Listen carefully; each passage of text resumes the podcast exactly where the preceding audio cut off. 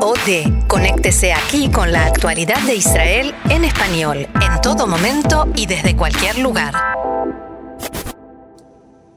Hola, les saluda Maya Siminovich aquí en Canreca, la Radio Nacional de Israel en español. Hoy vamos a hablar con Diana Kushnir, que es una periodista venezolana recién llegada a Israel y de la región de las más conflictivas ahí en Venezuela, de San Cristóbal. Hola, Diana. Hola, buenos días. Buenos días, ¿cómo estamos? Bien, bien. Así que recién llegada a Israel, estás todavía en un centro de absorción, en Misrad Aklita de Ashdod. Llevas solo siete meses. ¿Cómo ha sido la llegada? Sí, como tú dices, efectivamente tenemos poco tiempo de haber llegado, siete meses para ser exactos. Eh, hasta el momento, pues, eh, digamos que el proceso de adaptación ha sido bien, lo hemos sabido manejar, aunque eh, no te voy a negar que el cambio de horario, de cultura, de comida, la idiosincrasia es muy diferente a la venezolana, pero nosotros nos estamos adaptando, estamos en ese proceso y hasta el momento pues nos ha gustado. ¿Cómo debe ser una decisión difícil, ¿no? Dejarlo todo, decidir, ok, mi vida de aquí se acabó, me voy. ¿Cómo, cómo llegasteis a esa conclusión?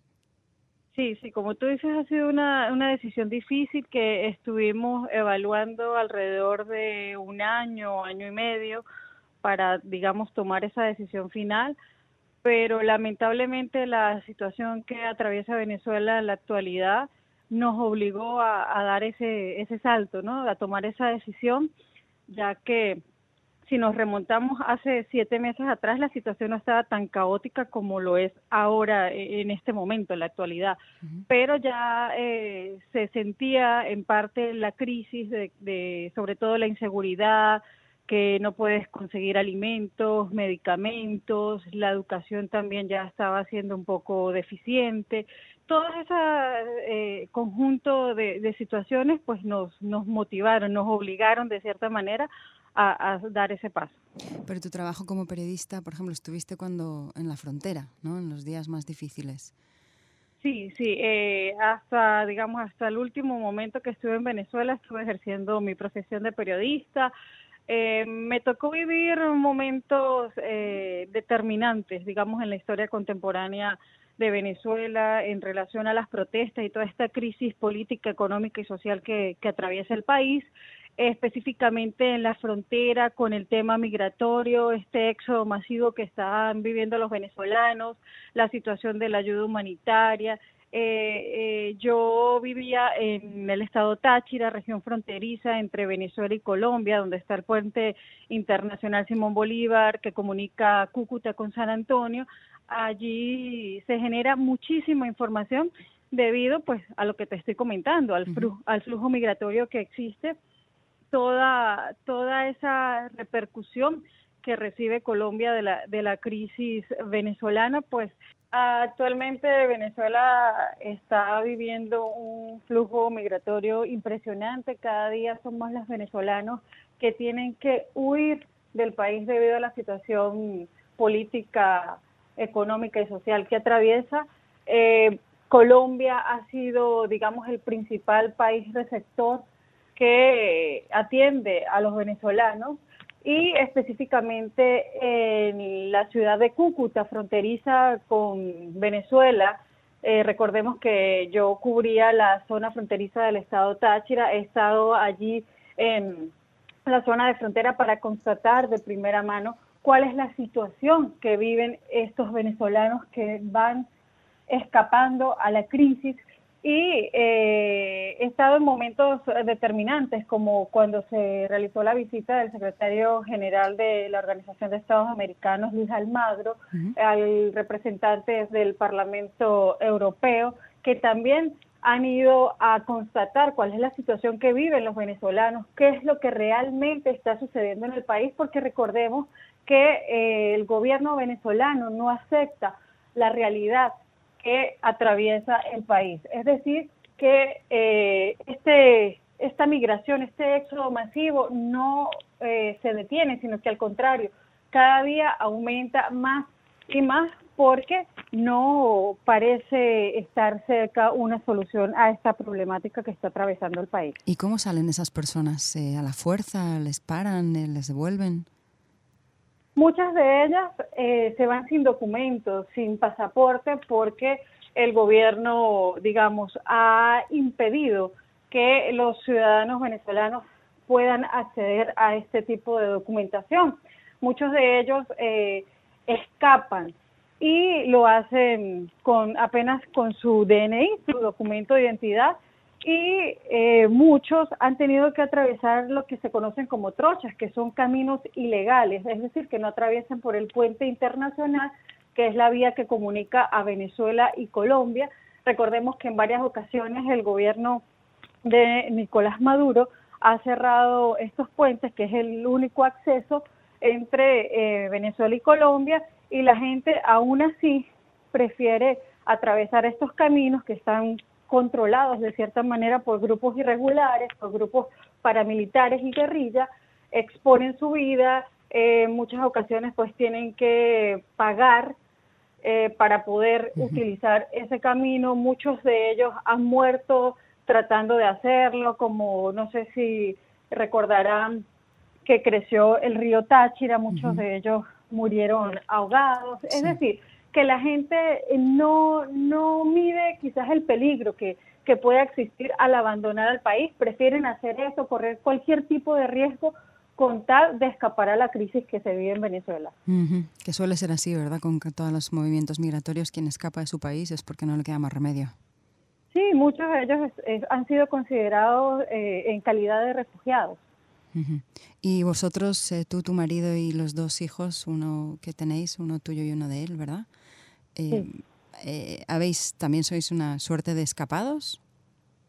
Sí, lo único que, bueno, estamos muy agradecidos, nos sentimos muy agradecidos porque, como te cuento, las circunstancias en las que nosotros dejamos el país son muy diferentes a la mayoría de los venezolanos que tienen que emigrar gracias a Dios nosotros contamos con, con, este país que nos ha abierto las puertas, que nos da una condición de, de, ciudadanos, de residentes, tenemos acceso a una vivienda, tenemos, bueno, acceso a todos los beneficios que puede ofrecer un país, cosa que es muy diferente de, de esos venezolanos que te explico que, que emigran sin documentos, sin saber a dónde llegar, sin saber a qué país van.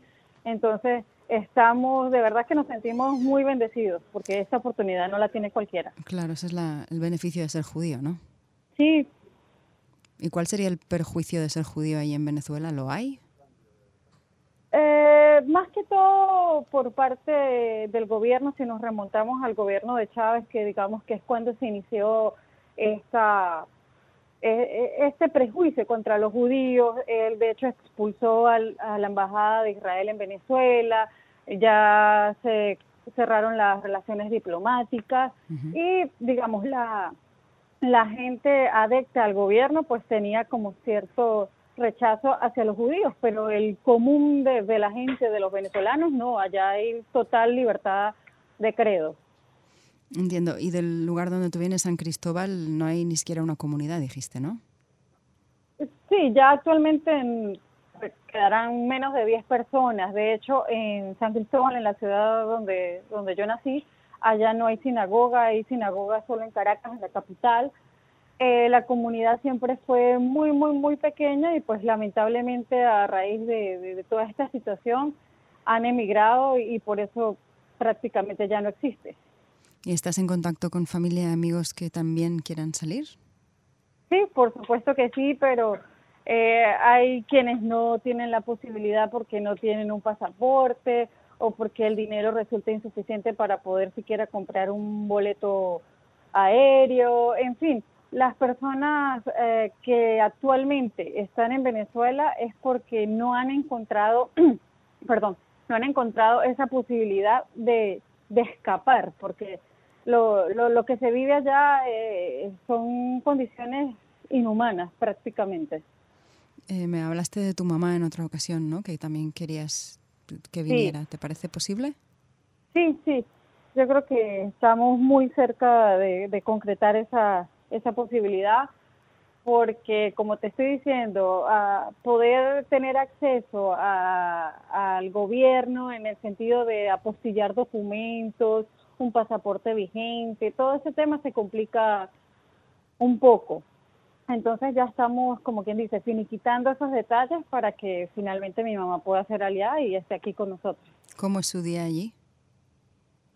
Eh, a ver, eh, los niños pues nos, nos levantamos temprano, los niños para el colegio, nosotros en el ULPAN, bueno, acabamos de terminar el ULPAN, nuestro día era el ULPAN de 8 a 1 de la tarde, y en la tarde pues repasábamos lo que veíamos en el Ulpan, tratábamos de tener digamos como la misma rutina que teníamos en Venezuela, eh, comer juntos, eh, pasar el, tiempo juntos. Por Eso quería preguntar, la diferencia, por ejemplo, que mencionaste antes en la comida, ¿qué es para bien o para mal? Eh, para nosotros, el, digamos, la sazón israelí eh, nos parece un poco picante para, para eh, lo que estábamos acostumbrados. Pero sin embargo no nos gusta la comida, es muy colorida, eh, tiene mucho sabor. Obviamente uno extraña lo, lo, suyo, ¿no? Con lo que creció, con lo que se identifica, lo, lo, de uno, pues. ¿Y el carácter de los israelíes hasta ahora qué tal? Eh, yo creo que es como todo. Eh, hasta ahora, pues, gracias a Dios, eh, me he podido relacionar con, con gente bien. Sin embargo, no, no te niego que me sorprende de repente ver en la calle que hablan en un tono alto, cosa a la que nosotros no estamos acostumbrados. Eh, hablan como muy enérgicos y de repente como si nada, se dan un beso, un abrazo y no ha pasado nada. Eso ha sido algo que por lo menos a mí me ha impactado. Que parece que están enojados, pero en realidad están hablando en la lista de la compra. Sí, sí, sí, sí. y tu niña de cinco años dices que ya habla hebreo y con acento israelí. Sí, ella ha aprendido súper rápido, de hecho su profesora del GAN eh, me dice que los niños aprenden rápido de por sí, pero que ella está impresionada con Dana, se llama Dana, porque ha aprendido muy rápido en muy corto tiempo y dice que tiene buena pronunciación. De hecho, hablando con un israelí, pensaba que Dana había nacido aquí en Israel porque dice que su acento es perfecto tal cual como un israelí. Claro, los niños aprenden demasiado rápido y copian patrones increíblemente. Y el problema es que cuando se ponen a corregirte, ¿no? Sí, sí, ella es mi traductora oficial. A los cinco. A los cinco años. Llegó de cuatro, aquí cumplió los cinco. ¿Y qué aspiras eh, para los próximos años? ¿Te ves eh, quedándote aquí o esto es un paso intermedio para ir a otro lado? Por lo pronto, nosotros tenemos planes de establecernos aquí, de, de poder desarrollarnos aquí, sobre todo vemos que es un gran país con muchas posibilidades para nuestros hijos, de repente nosotros estamos como como quien dice en la mitad de nuestras vidas, pero igual vemos que este es un país de muchas oportunidades. Sí, sois muy jóvenes. Sí. Pues me alegra mucho haber hablado contigo, Diana. Muchísimas gracias. Gracias a ti. Y muchísima suerte. Igual. Y aquí seguimos en Canreca.